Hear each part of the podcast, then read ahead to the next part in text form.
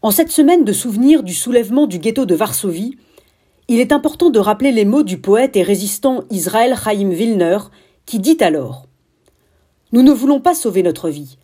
Personne ne sortira vivant d'ici. Nous voulons sauver la dignité humaine. En quoi ces mots nous touchent-ils aujourd'hui? Et comment pouvons-nous les comprendre? Israël Chaim Wilner nous rappelle que la liberté n'est jamais un combat singulier, mais toujours un combat universel. Lorsqu'une personne se bat pour sa dignité, elle se bat pour la dignité humaine. Lorsqu'une personne se bat pour sa vie, elle se bat pour la vie humaine.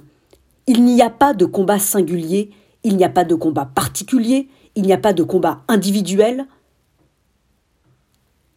surtout lorsque de telles valeurs humaines sont en jeu. Nous ne sommes pas des êtres humains éparpillés les uns les autres sur la surface de la Terre, tels des loups solitaires. Nous sommes tous liés les uns aux autres et c'est pourquoi celui qui sauve une vie sauve l'humanité entière.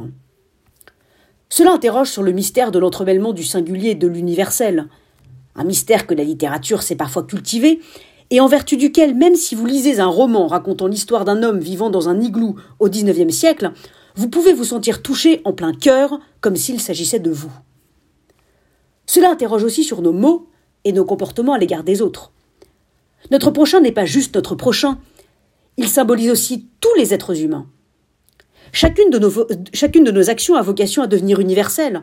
Chacun de nos comportements a vocation à devenir universel, et c'est au nom de cette idée que le philosophe Emmanuel Kant a pu écrire son célèbre impératif catégorique Agis uniquement d'après la maxime qui fait que tu peux aussi vouloir que cette maxime devienne une loi universelle.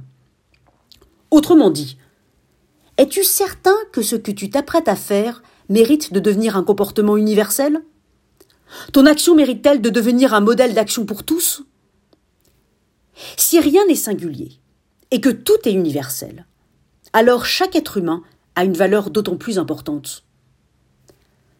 Nous ne voulons pas sauver notre vie, personne ne sortira vivant d'ici, nous voulons sauver la dignité humaine. La dignité humaine a été sauvée ce jour-là, mais il appartient à chacun de nous de continuer à la sauver jour après jour, et demain aussi.